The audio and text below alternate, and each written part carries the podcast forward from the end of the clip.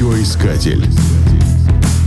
Нас слушают в Биробиджане на 103 FM. На Дальнем Востоке есть река Бира, на берегу которой раскинулась столица еврейской автономной области, город Биробиджан. Если с первой частью названия все понятно, то вторая вызывает вопросы – Дело в том, что река Биджан находится в сотне километров от города и не имеет к нему никакого отношения.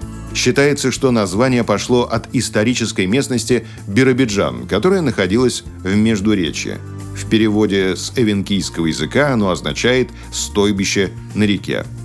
Население Биробиджана не превышает 70 тысяч человек, поэтому вызывает уважение, что город имеет собственный университет. Официально он называется Приамурский государственный университет имени Шалом Алейхама.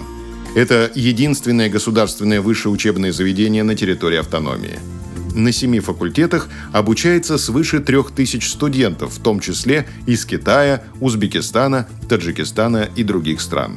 Старейшим печатным изданием города считается газета «Биробиджанер Штерн», которая выходит на двух языках – идиш и русском – ее начали издавать в 1930 году.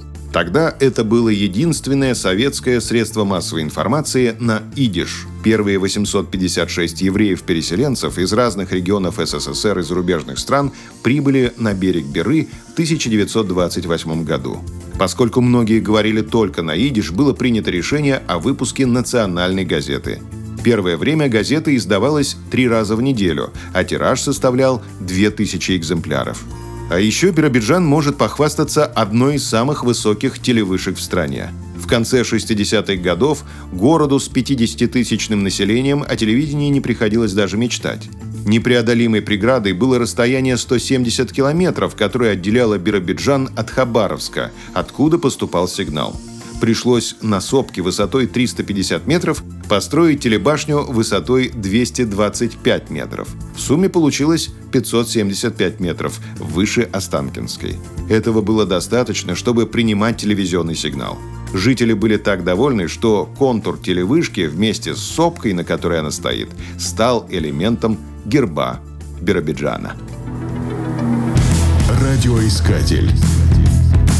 Нас слушает Россия.